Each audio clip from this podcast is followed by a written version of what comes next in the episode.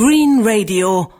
Umwelt und Nachhaltigkeit bei Detektor FM in Kooperation mit dem Umweltbundesamt. Klimaneutralität ab dem Jahr 2050. Darauf haben sich Regierungsvertreter aus aller Welt vor einem halben Jahr in Paris beim globalen Klimagipfel verständigt.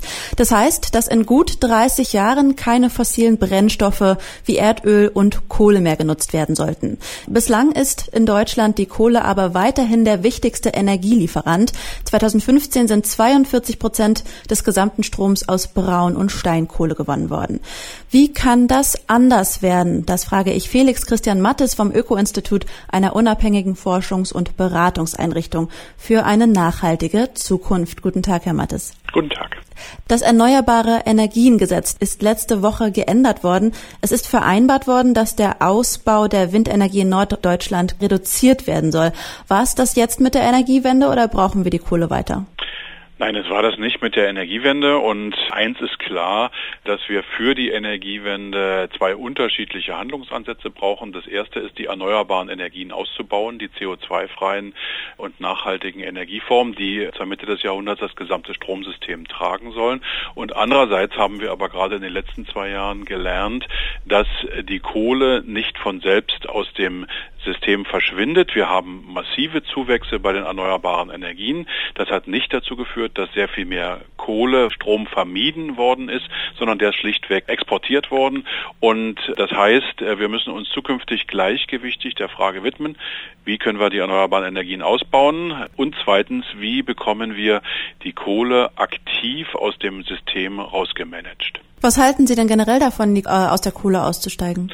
Die Energiewendeziele heißen äh, 80 bis 95 Prozent Minderung von Treibhausgasen bis zur Mitte des Jahrhunderts, wenn wir berücksichtigen, dass wir auch ein paar Treibhausgasemissionen aus der Landwirtschaft haben, weil wir Steaks essen, dass wir ein paar Industrieprozesse haben, wo Treibhausgasemissionen entstehen, die wir nicht so ohne weiteres vermeiden können, dann brauchen wir einen Stromsektor mit null CO2-Emissionen. Und ein Stromsektor mit null CO2-Emissionen ist ein Stromsektor ohne alle fossile Energieträger und insbesondere ohne die besonders CO2-intensiven Energieträger Braun- und Steinkohle. Investieren denn Unternehmen noch in fossile Brennstoffe? Im Bereich der Stromerzeugung haben wir im letzten Jahr nochmal eine größere Flotte von Kohlekraftwerken in Betrieb genommen.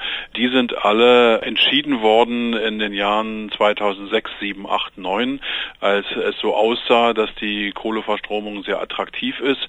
Diese Investoren werden ihr Geld niemals wiedersehen. Das heißt, das Problem besteht nicht darin, dass wir in der Zukunft erwarten, dass es um große Neubauten von Kohlekraftwerken geht, sondern die zentrale Aufgabe für uns in Europa und in Deutschland ist, die bestehenden Kohlekraftwerke, die ja teilweise über 50 Jahre alt sind, so schnell wie möglich aus dem System rauszudrängen. Geld, was jetzt vielleicht nicht mehr in Kohle investiert wird, ähm, worein, worein fließt es stattdessen? Ja, es fließt ja im Moment sehr, sehr viel Geld in den Ausbau der erneuerbaren Energien. Das ist auch richtig so, sodass mir die Investitionsseite dieser Gleichung weniger Sorgen macht. Da haben wir einen erheblichen Ausbau der erneuerbaren Energien. Der wird jetzt ein bisschen abgedämpft durch die Unglücks unglückseligen Beschlüsse der letzten Woche, aber die Richtung ist nach wie vor klar. Die entscheidende Frage ist deswegen das Disinvestment aus den hoch CO2-intensiven Kohlekraftwerken, was die wesentliche und große und neue Herausforderung für die nächsten zwei bis drei Dekaden sein wird. Wie sieht es in anderen europäischen Ländern aus? Wie weit sind die beim Ausstieg aus der Kohle? Das ist sehr unterschiedlich. Wir haben in Großbritannien den Beschluss, äh, bis zum Jahr 2030 aus der Kohle ganz rauszugehen.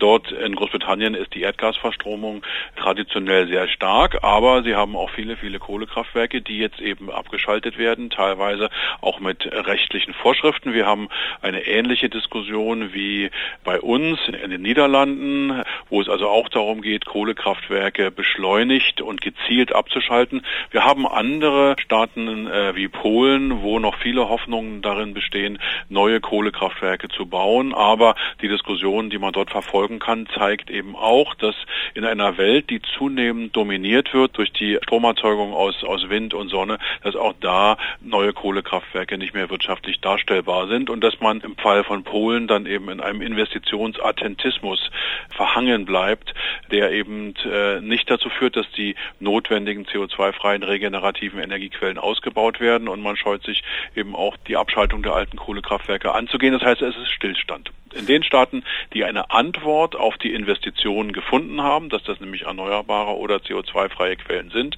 ist die Kohle ganz klar auf dem gestalteten Auslaufpfad. Aber es gibt doch scheinbar noch einiges zu tun, um aus der Kohle auszusteigen. Ja, natürlich. Äh, sozusagen die Kohlekraftwerke sind da, die sind sehr kapitalintensiv, die haben einen sehr billigen Brennstoff. Das heißt, man muss sie bewusst aus dem System herausbringen. Das heißt, da gibt es unterschiedliche Möglichkeiten. Man kann das so machen wie bei der Kernenergie, dass man die Abschaltung von Kraftwerken vereinbart oder per Gesetz vorschreibt. Es gibt die andere Möglichkeit, dass wir die Möglichkeiten nutzen, die uns der europäische Emissionshandel gibt, der ja einen CO2-Preis auf die Stromerzeugung drauf tut. Das heißt, dass der billige Brennstoff Kohle deutlich teurer wird.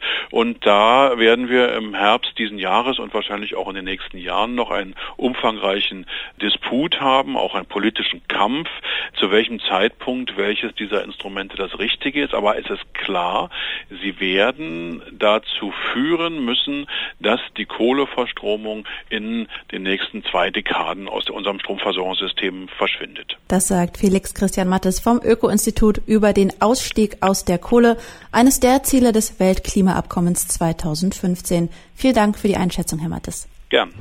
Green Radio. Umwelt und Nachhaltigkeit bei Detektor FM in Kooperation mit dem Umweltbundesamt.